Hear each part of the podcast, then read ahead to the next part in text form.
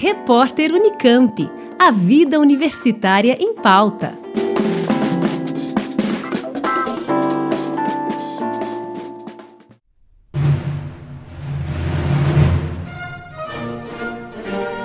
Na França, 2022 é o ano de Molière. Nascido Jean-Baptiste Poquelin em janeiro de 1622, na Paris do Rei Sol, Luís XIV, a importância de sua obra para a cultura francófona e a dramaturgia é tanta que, ao longo de todo o ano, inúmeros eventos acadêmicos, históricos e culturais celebram seu legado. Isso porque as peças de Molière, além de terem extrapolado as fronteiras de seu país e da Europa, sendo conhecidas e respeitadas no mundo todo, permanecem atuais mesmo após quatro séculos de seu nascimento. Prova disso são as diversas montagens que vêm sendo apresentadas em diferentes países em homenagem a esse dramaturgo que ousou fazer comédia a partir da crítica à moral e aos costumes, num período regido pelo poder monárquico e agitado pelo controverso cotidiano da corte. Para entender mais sobre a trajetória e relevância da obra de Molière, temos como entrevistado nesta edição do Repórter Unicamp o professor do Instituto de Estudos da Linguagem da Unicamp, Alexandre Soares Carneiro. Graduado em Letras na Unicamp, com mestrado e doutorado em Teoria e História Literária pela mesma universidade, suas pesquisas envolvem, entre outros temas, literatura de corte e literatura medieval, com foco especial no teatro de Gil Vicente.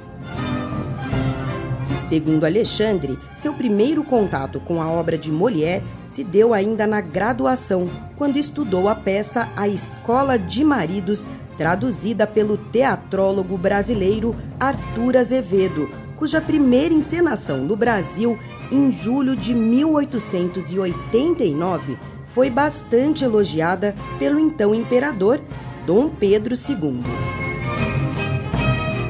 Ao longo dos anos, o interesse do professor por Molière foi se intensificando e o trabalho do dramaturgo francês ganhou cada vez mais espaço em suas pesquisas envolvendo teatro cômico do Renascimento ao século XVII.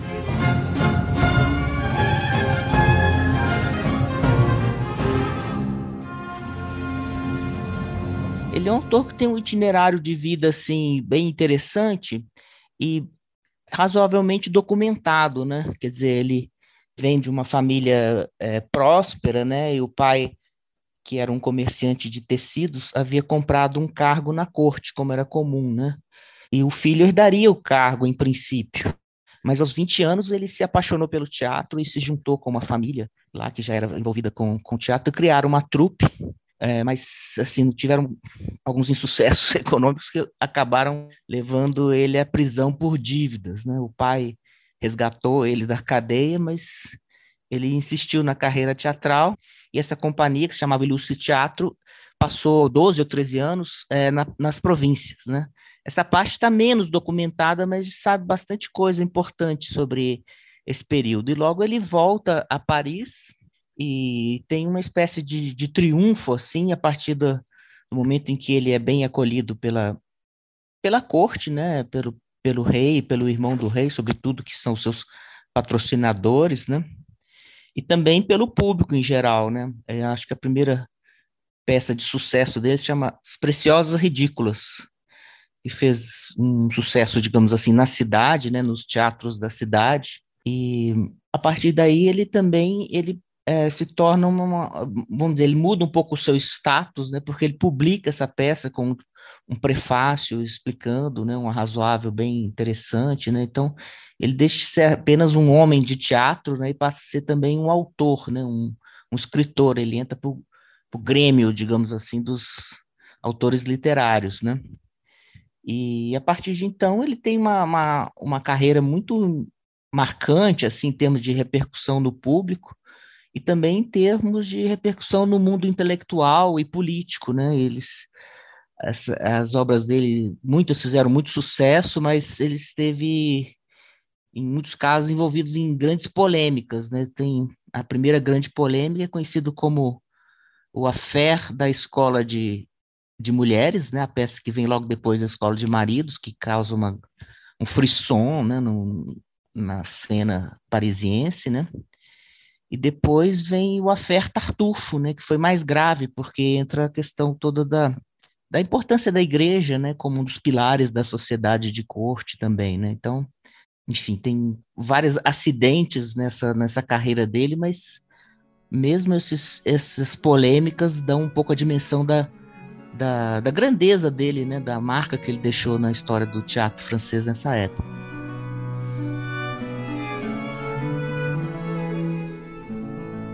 É, quais seriam, assim, na sua opinião, as principais características da obra dele? Se a gente fosse falar é, na trajetória, o que, que, chama mais atenção? É, você, como estudioso da linguagem, né, o que te chama mais atenção? Do ponto de vista da linguagem teatral e, sobretudo, da linguagem da comédia, né, uma das coisas que eu acho mais marcantes, né, como ele soube compor várias formas de riso cômico, né, com, com muita, muita sensibilidade, muita inteligência, né, é, criando efeitos assim muito muito marcantes, né? Não só ele tinha muita capacidade de fazer rir, né, com cenas muito divertidas, né? E ele era um grande ator cômico, né? Ele era, assim, era, representava os papéis mais importantes das peças como também ele é, envolveu essa questão do riso numa discussão também sobre a própria função do cômico, da sátira, né? Vira uma peça que faz rir e, e faz pensar também, mas sempre de uma maneira muito agradável, né?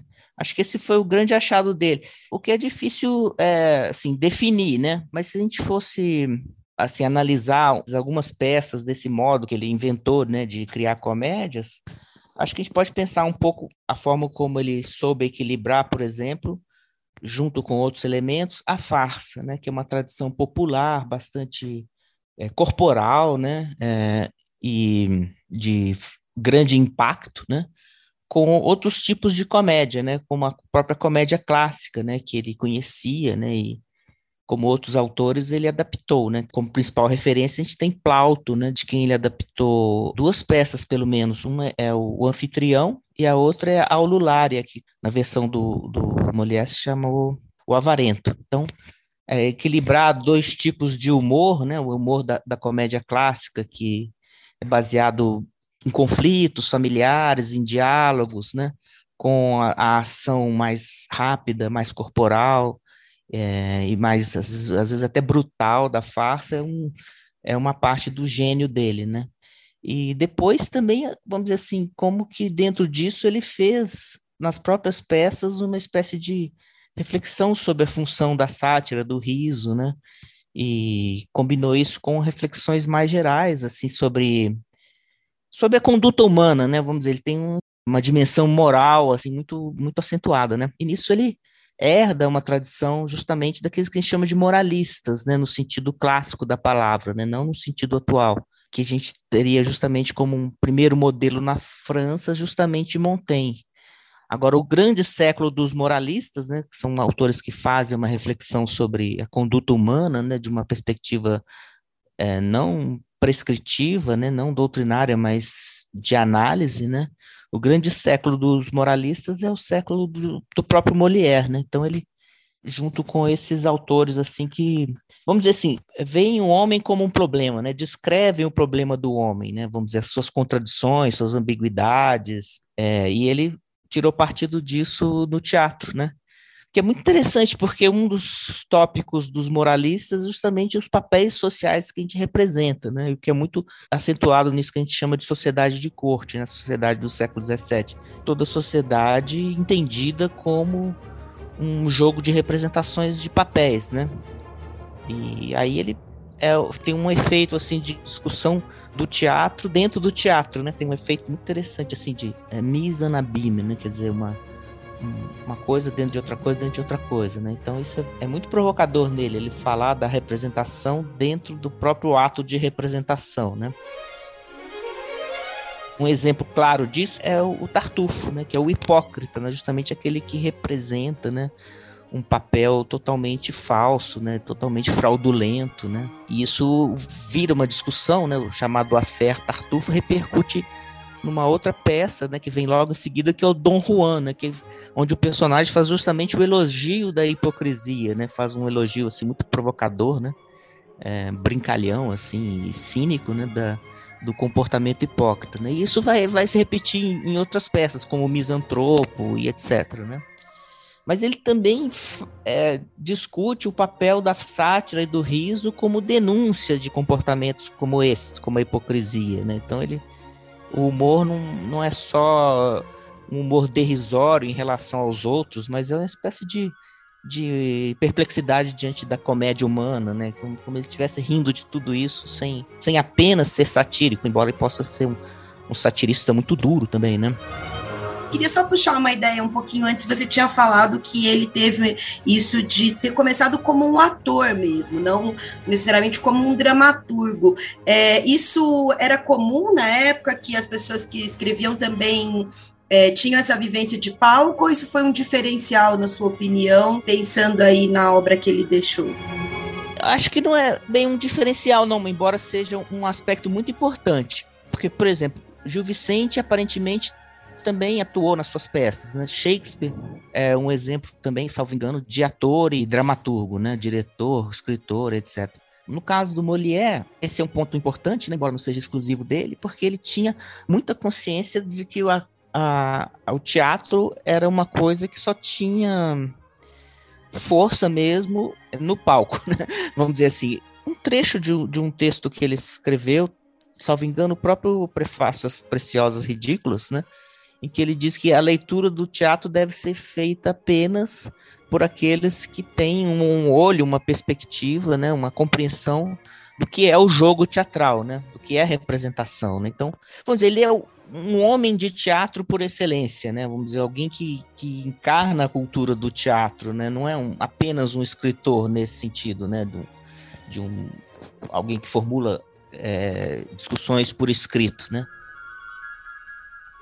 um pouco por conta dessa vivência dele como ator, é, servia até como um termômetro, um feedback, não sei, do público, né? Porque quando você faz comédia, é, às vezes o que faz rir um, um, determinado público não faz rir o outro, né? E o quanto talvez esse contato com o povo, com o público, tenha sido importante para ele desenvolver esse veio tão característico, né? Esse talento tão grande para esse fazer rir ao longo de tantos séculos, né? Eu acho que essa, essa relação é muito forte mesmo, né? Por exemplo, essa experiência que ele tem na província com a trupe tendo que sobreviver, né? E com peças que são tragédias, mas também comédias, né? É, fez ele descobrir, né? Assim, ter esse contato direto com o efeito do, do cômico, né? Que é o riso. Quando esse efeito não se produz, a comédia não é boa, né? Isso é a ligação dele, talvez, com o teatro mais popular, né? Que é esse teatro de feira, né? E, ou com a comédia dell'arte também, que tem muito, muitas dessas características. E isso entra na discussão que se trava, por exemplo, na própria querela da, da escola das mulheres, né, sobre a qualidade das comédias. Né? Então, vamos dizer, dentro de uma, uma concepção mais clássica de comédia, mesmo alguns críticos, não só os detratores, mas alguns críticos que são amigos dele, né, é, fazem reparos a esse, esse riso mais franco e, e, e, às vezes essas cenas mais brutais, né, que se manifestam nas peças de Molière. E ele tem uma, uma concepção que é, que é bem interessante, que vamos dizer assim, que o primeiro que a comédia ela depende do, do riso da plateia, né? Se a comédia feita pela, segundo as regras não produz o riso, é porque as regras estão erradas, né? Simplesmente, né? A outra passagem também que eu acho muito interessante, que ele, é, ele diz o seguinte, eu vou citar aqui. Deixemos-nos conduzir de boa fé pelas coisas que nos, pre, nos pegam pelas entranhas, e não busquemos qualquer tipo de reflexão que nos impeça de ter prazer. Né? Então, essa ideia do prazer, da felicidade, da alegria, do riso, é o que está em primeiro plano na experiência de homem de teatro dele. Aliás, tem uma coisa bem interessante, porque ele queria ser reconhecido como ator trágico também, mas ele nunca deu certo nesse gênero, nem ao escrever peças sérias, né? Nem ao representar papéis trágicos. Talvez tentando agradar o rei pelo caminho da, da tragédia, né? Ele não tenha sido tão bem sucedido quanto, vamos dizer assim, essa manifestação verdadeira do talento dele, que era pro cômico, né? Tanto na composição de peças quanto na atuação como ator, né? Ele tem esses personagens, você citou alguns já, como o Tartufo, alguns personagens muito marcantes, né?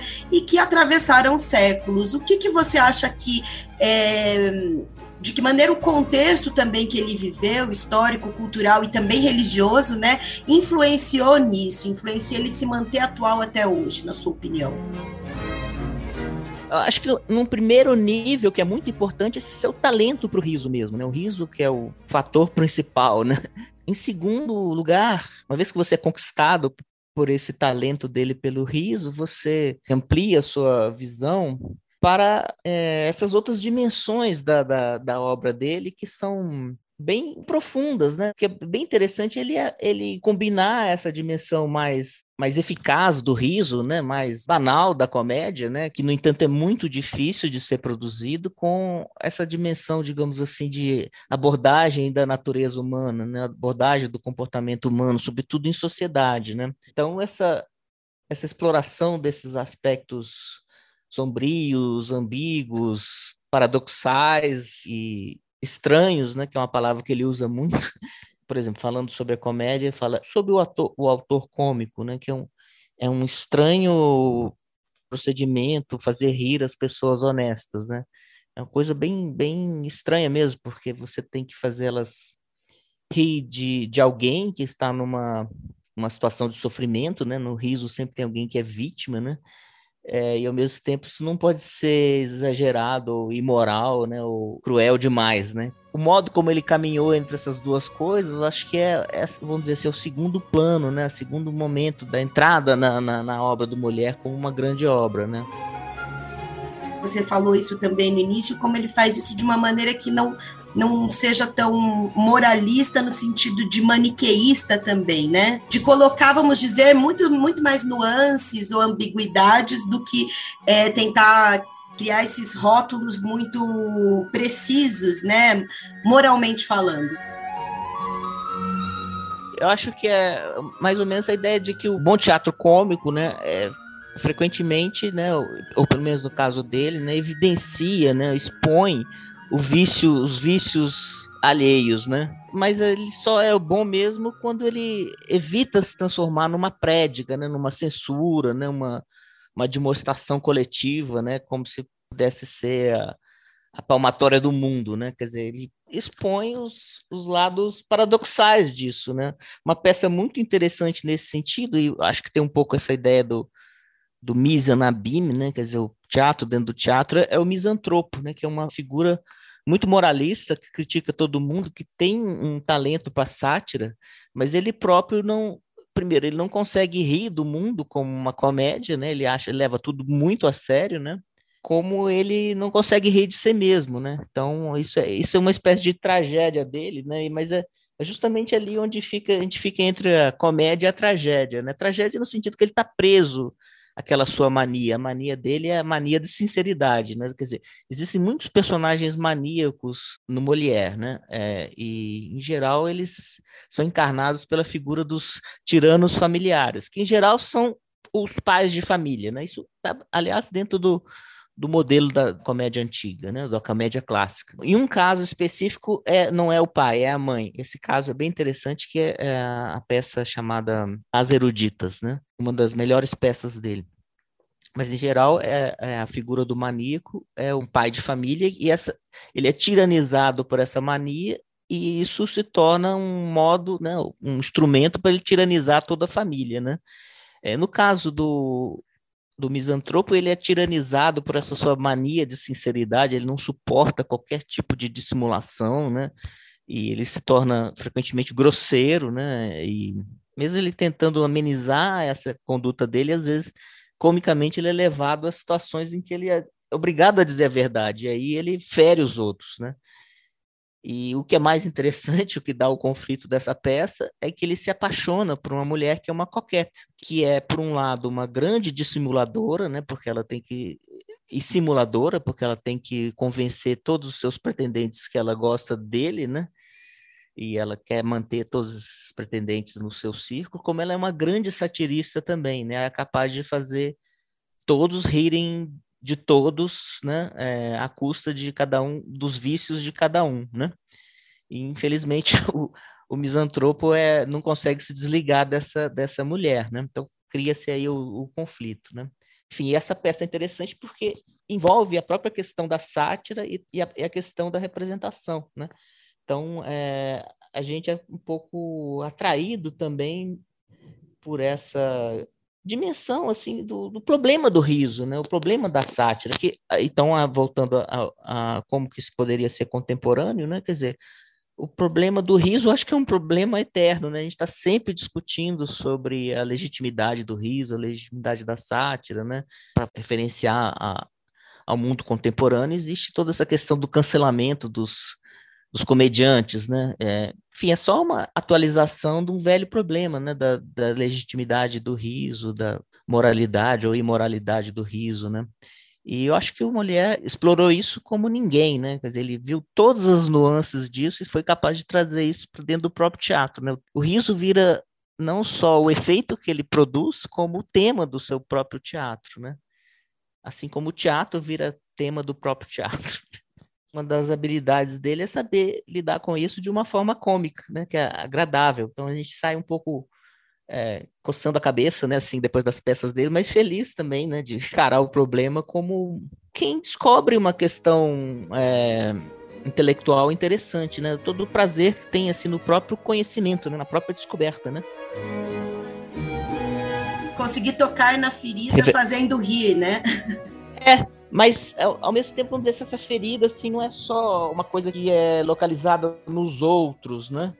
É, como é característico da sátira, né? Que a gente li, é, vamos dizer, tem esse caráter, vamos dizer, meio derrisório, né? Que a gente rebaixa alguém ou descreve alguém numa situação rebaixada, como, sei lá, por exemplo, a gente li, ri de uma pessoa que tropeça e cai no chão, né? Quando a gente ri sei lá, das videocacetadas, né? Então é alguém em uma situação infeliz, né? Existe um outro tipo de riso também que é um riso de felicidade, né? Um riso de júbilo, né? Por exemplo, quando acaba a peça e é um final feliz. Isso se expressa em alguns, alguns casos no Molière como uma enorme festa, né? Em ao menos dois casos que eu me lembre, né, tem essa característica que é o, o burguês fidalgo, né, que termina num, num grande balé musicado pelo, por um grande compositor do período, que é o Li, né, com quem ele escreveu a, a peça em colaboração, né, uma, é uma comédia balé, né, existe um coreógrafo famoso também que atua, e também na, no Doente Imaginário, né, que é outra comédia balé, né, então essa felicidade de que o conflito foi resolvido, que o impostor foi desmascarado, ou que a fraude acabou, Bem, então todo mundo fica feliz, cantam, dançam, né? Tem esse nome júbilo, né? Então, essa segunda vertente, que não é apenas satírica, né? Que modifica e recobre um pouco a vertente satírica, acho que dá também uma outra dimensão, né? Começa ir ampliando as camadas de, de desfrute da obra quando a gente vai mergulhando mais profundamente nela, quando vai estendendo também o leque das obras apesar dele ser muito mais cultuado e conhecido lá na França. Na França, inclusive, a língua é, é, é, se brinca lá dizendo que é a língua de Molière, o francês, né? Mas ele também teve, assim, continua sendo montado aqui no Brasil. Nessa passagem, vamos dizer, é, da obra do francês para o português, é, se perde alguma coisa desse, desse talento dele de fazer rir? Bem, eu assim, a primeira tradução que eu li foi do Arthur de Azevedo, né? E eu achei bem interessante. E o Paulo Ronen, no livrinho dele sobre mulher, comenta ela, né? Como é uma tradução muito, muito livre no sentido assim da versificação, né? E da, do vocabulário, mas também feita por um homem de teatro, né? Um homem que sabia que aquele tipo de linguagem ia funcionar comicamente melhor, né? E depois, outra tradução feita por outro homem de teatro seria o do, do Milor, embora, sei lá, acho que deve ter funcionado bem no teatro, mas para leitura ela perde muito. Acho que talvez ele tenha forçado muito na adaptação para cena, né? Mas isso é inevitável, né? É, mas enfim, tem essa um pouco essa ideia de que o bom tradutor do, do Molière teria que ter esse, como ele próprio diz, né, essa visão do, da, do jogo teatral, né? É, e realmente é toda tradução é um, um desafio é, enorme, né? Mas aí eu acho que eu, é, eu traduzi já uma peça do Gil Vicente do espanhol para o português e, e, que não é das mais difíceis, né? Mas é sei lá é uma coisa muito difícil, né? E eu não sou uma pessoa do teatro, né? Agora, na outra vertente é dos tradutores que conhecem muito o francês, né, como o próprio Georges Colli, né, e, e outros que se embrenharam nessa, nessa experiência da, da, da língua francesa, né, nos detalhes, mas é um desafio que eu não consigo nem imaginar, né, porque em muitos casos são peças em verso, né, ou você ignorar o verso, ou traduzir para prosa de qualquer e traduzir para prosa, ou tentar traduzir o, o, o, o verso é muito difícil, né?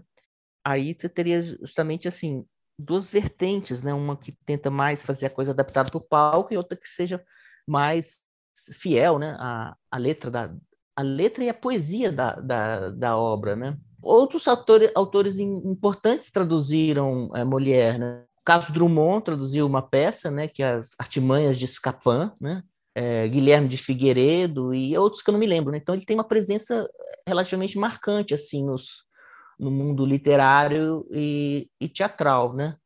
Agora, sobre as montagens no Brasil, eu não sei, não sei dizer muito, né? Eu assisti algumas, mas a grande questão é o seguinte: os próprios atores cômicos brincam, né? Que a coisa mais difícil que existe é, é fazer comédia, né? Então, a, uma, uma, montagem cômica que dê certo, né? Que faça justiça a um autor como Molière, enfim, é uma proeza, né? E existem companhias que conseguiram fazer isso na França e no Brasil mas eu infelizmente eu ainda não vi uma montagem que tenha me convencido de fato, né? É, eu sei que tem, tem montagens que deram muito certo no Brasil, sei pelo testemunho de amigos, né? Para a gente finalizar, então, né, a gente tem essa obra que foi lançada recentemente pela editora Unesp, com tradução do professor Jorge Colli do, da Unicamp, que reúne três, que, três obras de mulher bastante conhecidas muito famosas, né? O Tartufo, que você já comentou, Dom Juan também você falou brevemente, e Doente Imaginário também uma peça muito importante, né? É, queria que você comentasse brevemente, é, retomasse um pouco sobre a importância dessas obras e também falasse, assim, quais quais são as suas favoritas ou qual você indicaria para alguém que é, queira conhecer melhor sobre a obra de Molière? Eu acho que essas três peças foram uma escolha muito boa, mas assim, é, eu tenho outras peças também que são seriam minhas favoritas, mas o, o, o Tartufo é, é uma peça muito bem construída, né? Uma das peças mais representadas, né? E enfim, a gente acaba se envolvendo na, a partir da própria leitura da peça ou da, do, do, espetáculo, né, com a questão, as grandes questões que estão ali, que são as questões que produziram o, o affair, né, a grande polêmica na época, né.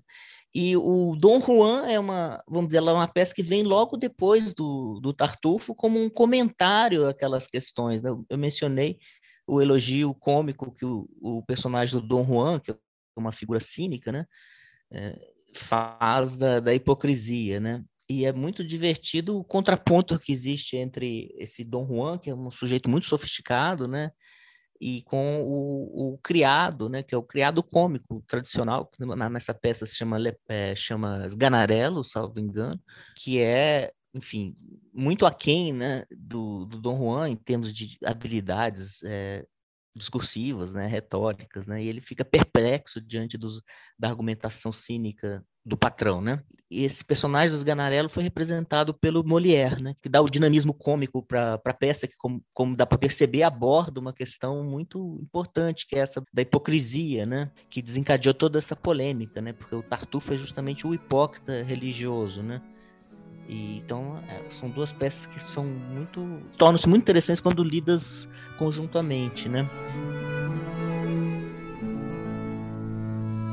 O Doente Imaginário eu acho que é uma peça é, formidável também, né? Toda a dinâmica e toda a problematização que existe a respeito da medicina, que vamos dizer assim, é só uma face de uma, de uma grande questão que, que reaparece no Molière, que é a problematização do conhecimento, da vida intelectual, da vida espiritual, né? Isso está sempre presente, né? Então, ao mesmo tempo que ele satiriza ou coloca em evidência assim para produzir o riso, né? A figura do, do materialista, né? Que é o burguês, tacanho, mesquinho, avarento, né? Como é o caso. Ele coloca também aqueles que acreditam demasiadamente nos, nos poderes do espírito, né? Caso dos, dos médicos, né? Que tem uma, um papel quase de mágicos pro, pro doente imaginário, né? Essa pessoa que tem muito, uma saúde muito boa, mas acredita que que não está bem de saúde. Né? Então ele é manipulado, né, pelos, pelos doutores, né? E isso, essa sua mania, né, essa mania de doença, se transforma numa mania tirânica, né? E, através dela ele ele acha uma justificativa para tiranizar toda a família dentro daquele modelo que eu mencionei, né, do tirano familiar.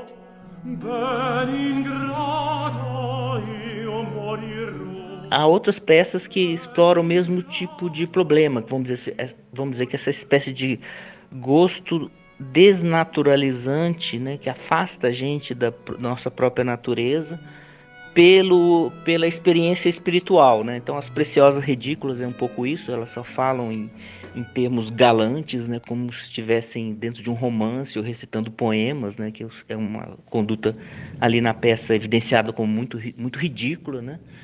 É, o burguês Fidalgo também, né, que tem um sonho de ser um, um homem galante, né, e, e assim o, várias outras peças. O próprio Tartufo, né, uma, alguém que quer viver nesse mundo da devoção, né, que é o Orgonho, que é manipulado pelo Beato, né, pelo falso Beato no caso, né.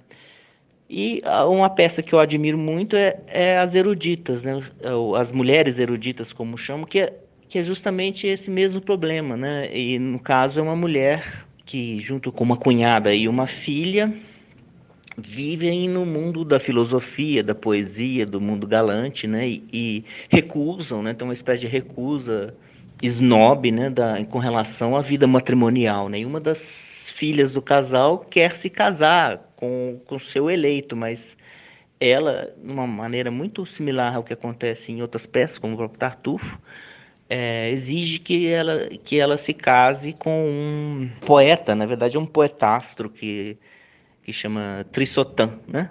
Então, o que é interessante é como que o riso, né, faz um pouco tem um papel, né, de trazer para a realidade natural, né? Vamos dizer assim, há uma espécie de conhecimento do corpo que é evidenciado pelo riso, né? Vamos dizer assim, a, a peça é capaz de evidenciar essa desnaturalização apelando, né, digamos assim, é, a nossa rejeição natural a toda forma de exagero, inclusive quando é um exagero em nome da, da beleza, do bem, da pureza, da virtude, né?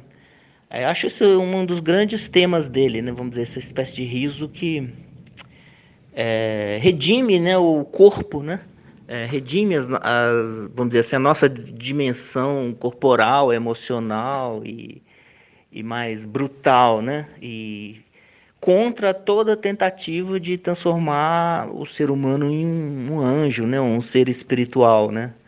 Eu penso muito numa coisa que o que o George Orwell falava quando ele falava sobre o cômico, né? Quando ele ele escreve sobre um, um, cartunista, né, que faz uma, vamos dizer, um tipo de cartoon que lembra muito o universo da farsa, né, porque é mais grosseiro, que é a vida familiar no seu, sua dimensão mais, mais brutal, né, a vida de casal, esse tipo de coisa assim, né, sexo. E diz o seguinte: as pessoas querem ser boas, mas não querem ser boas o tempo todo, nem ser muito boas, né?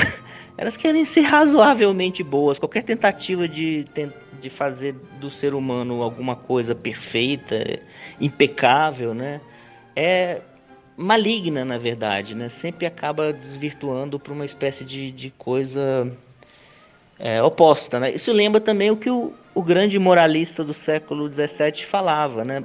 É o Pascal, que na verdade ele tira isso do Montaigne, né? Que o, o homem é alguma coisa situado entre o animal e o anjo, né? E, infelizmente, qualquer tentativa de transformar o homem em um anjo só vai fazer com que ele se torne um animal, né?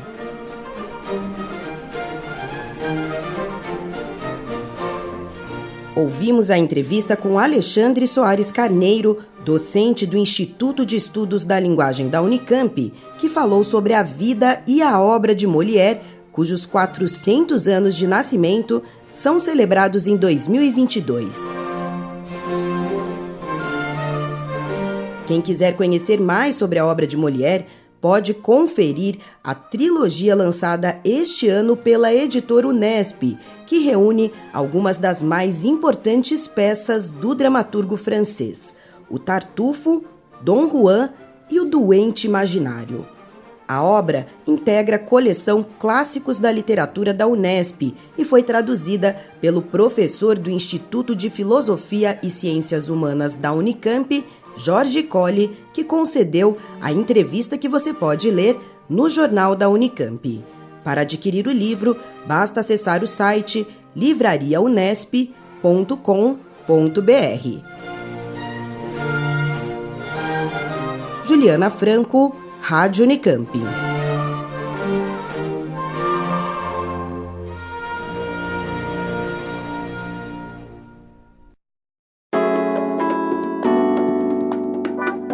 Repórter Unicamp. A vida universitária em pauta.